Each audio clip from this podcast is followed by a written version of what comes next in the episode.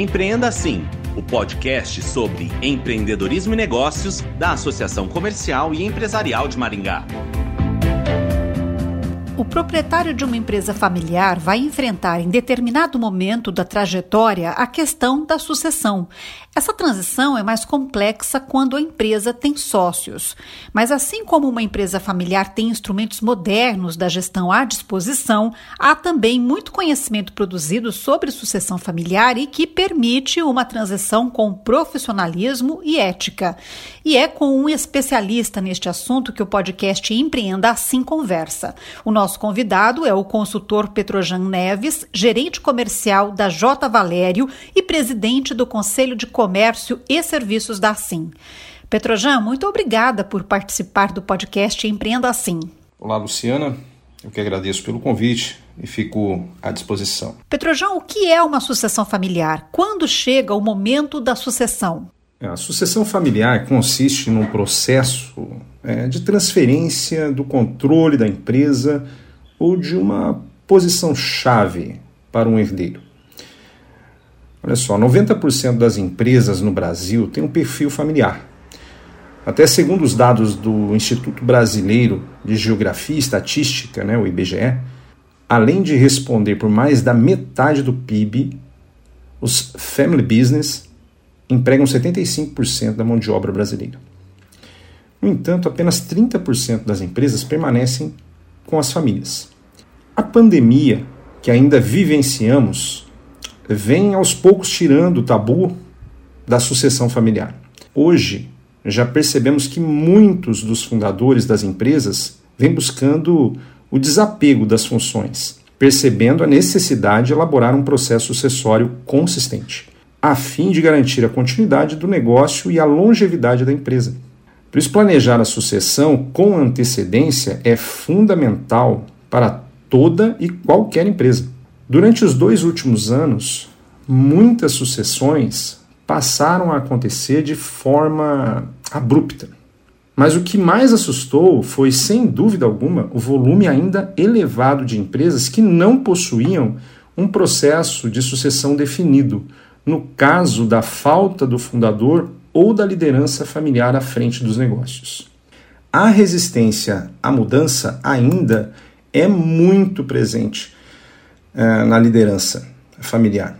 Além da dificuldade na definição do novo sucessor, que resiste né, na preocupação de encontrar um herdeiro com as competências adequadas para dar continuidade ao legado.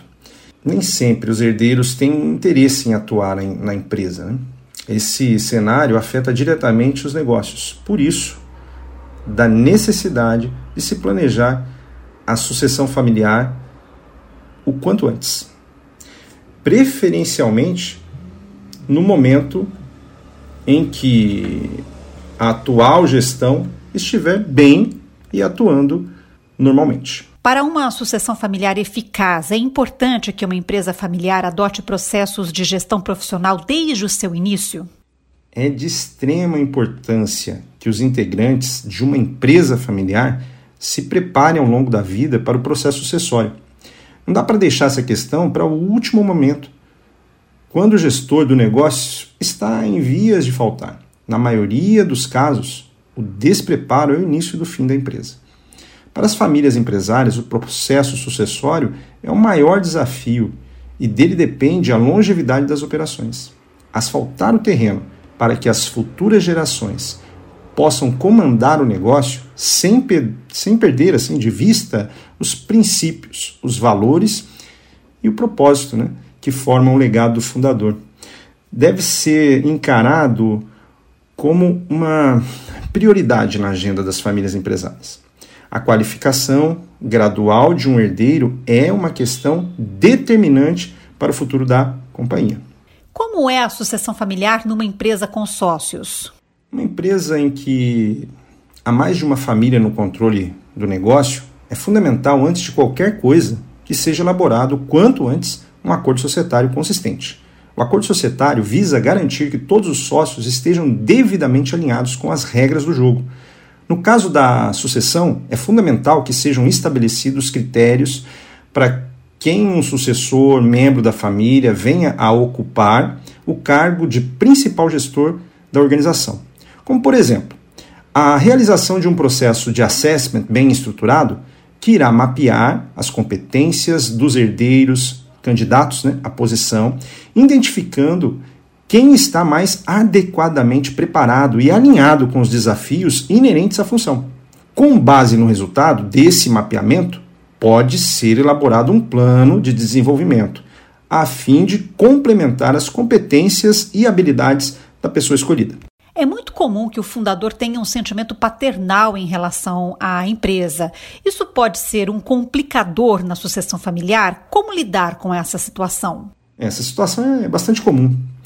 Há uma tendência de voltar os holofotes a, e preocupações, né, todas ao sucessor. E esquecermos de que o sucedido também pode estar enfrentando uma situação delicada, conflituosa, com muitas preocupações e interrogações em sua cabeça. É fundamental conferir atenção especial ao sucedido, de forma a apoiá-lo nesse processo de transição de uma maneira que o ajude a visualizar um cenário positivo, de continuidade do negócio da família e, acima de tudo, da sua permanência ainda na vida da empresa.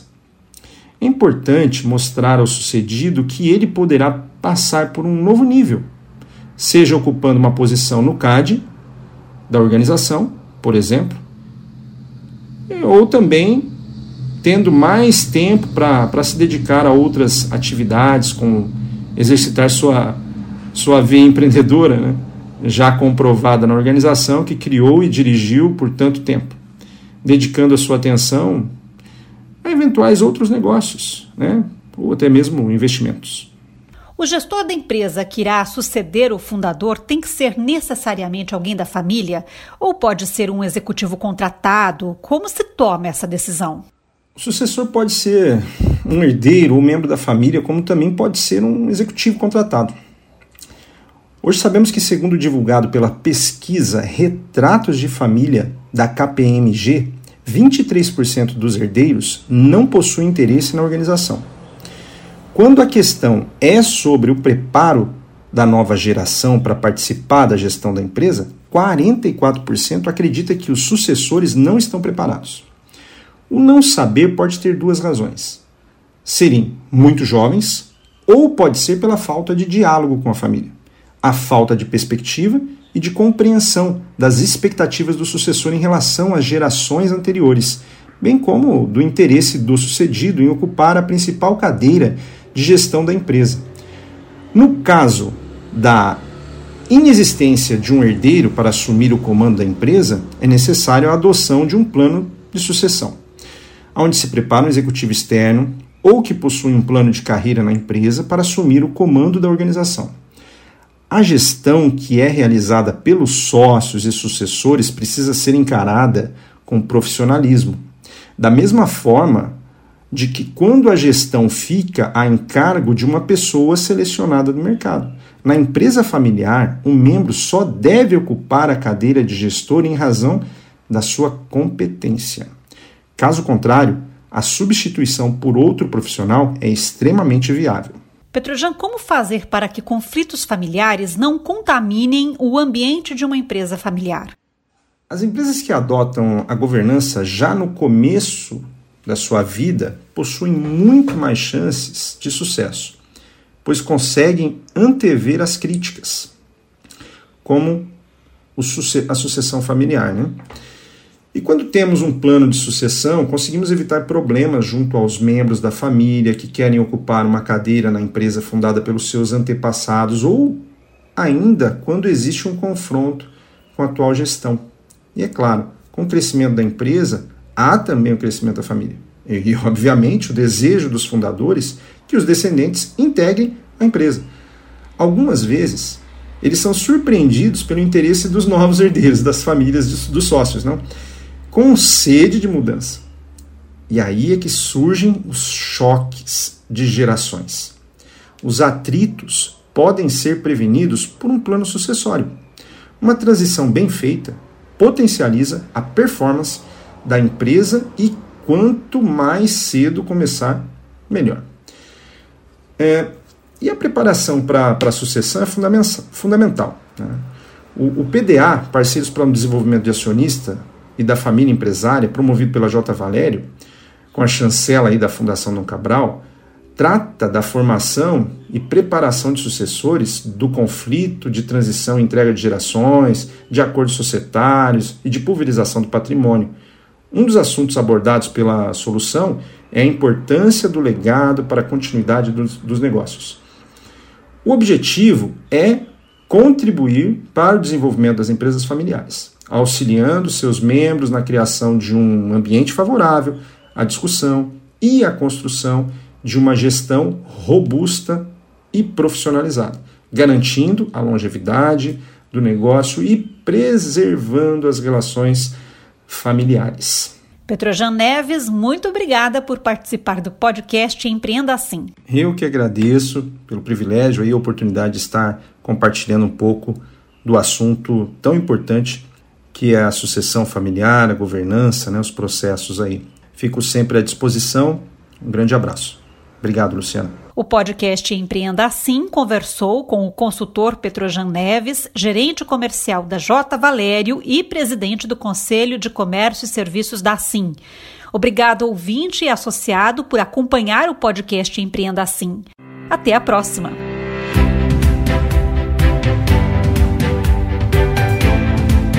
Empreenda Assim o podcast sobre empreendedorismo e negócios da Associação Comercial e Empresarial de Maringá.